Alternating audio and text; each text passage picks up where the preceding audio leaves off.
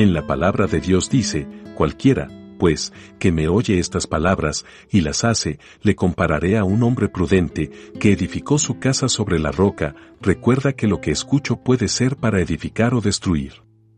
No olvides seguirnos en nuestras redes sociales como Iglesia Querit y acompañarnos en nuestros en vivos todos los domingos a las 9 de la mañana. Dios te bendiga hoy y siempre.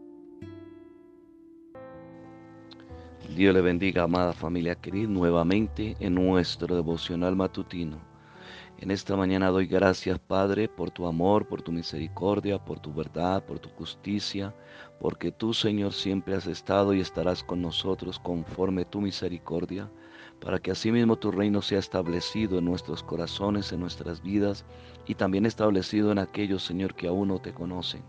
Padre, para que así nosotros mismos también podamos, Señor, tener esa fuerza, esa fortaleza, esa voluntad, Padre, ese deseo y ese anhelo que nos da tu Espíritu Santo.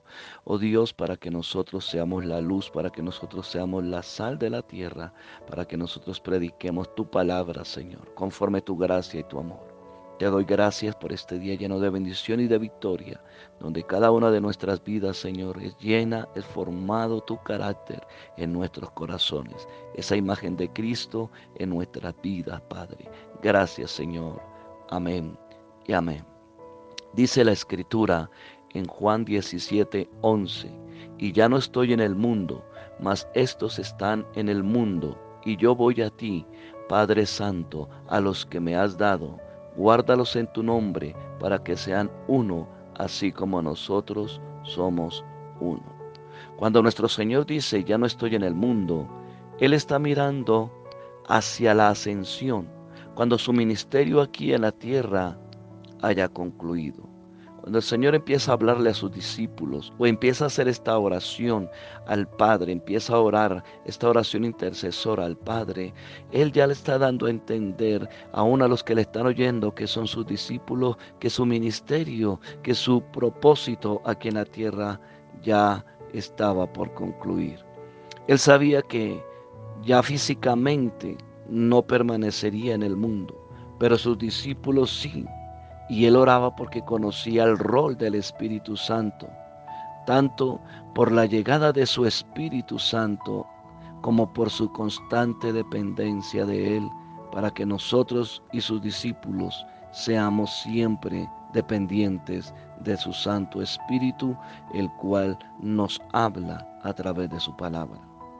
Mismo Jesús les habló a sus discípulos muy repetidamente, como hoy nos lo recuerda a nosotros Él es nuestra victoria y que el Espíritu Santo nos da su paz y seguridad. Juan 16:33 nos dice, estas cosas os he hablado para que en mí tengáis paz, en el mundo tendréis aflicción, pero confiad, yo he vencido al mundo.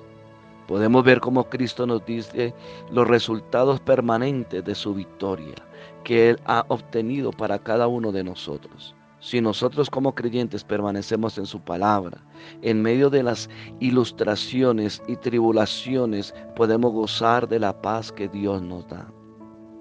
Vemos que cada uno de nosotros podemos tener esa paz, tenemos esa seguridad cuando nosotros permanecemos en su palabra, en esa oración con Él. En este capítulo 17 vemos la oración de dependencia que el Señor hace y nos muestra y nos muestra tres elementos principales. Él ora por sí mismo. Cristo ora por sí mismo. En el verso 1 al 5 lo vemos. Y Él nos dice a nosotros también en su palabra que velad y orad para que no entremos en tentación. La segunda parte es ora por los discípulos. Versos del verso 6 al 19.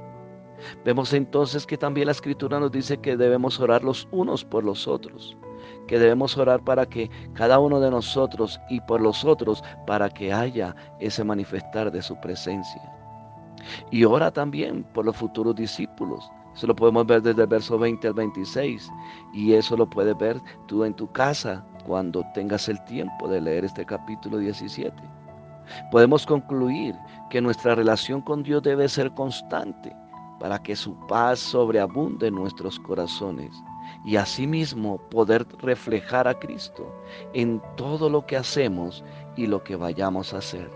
Qué precioso el Señor nos da esa esperanza, nos da esa luz, nos da esa fuerza, nos da ese aliento. Y debemos recordar que dice la Escritura en Mateo 5:16, así alumbre vuestra luz delante de los hombres, para que vean vuestras buenas obras y glorifiquen a vuestro Padre que está en los cielos.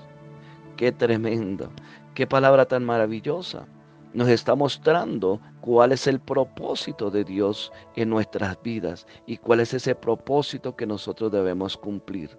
Por eso el Señor Jesucristo hizo esta oración intercesora delante de la presencia de su Padre para que nosotros hoy podemos también o podamos también dar testimonio, de reflejar a Cristo, dar dignificar lo que Cristo ha puesto en nuestra vida, exaltarle, adorarle Así que, amada iglesia, en este día alumbre vuestra luz delante de los hombres, como dice la Escritura, y también en mi vida.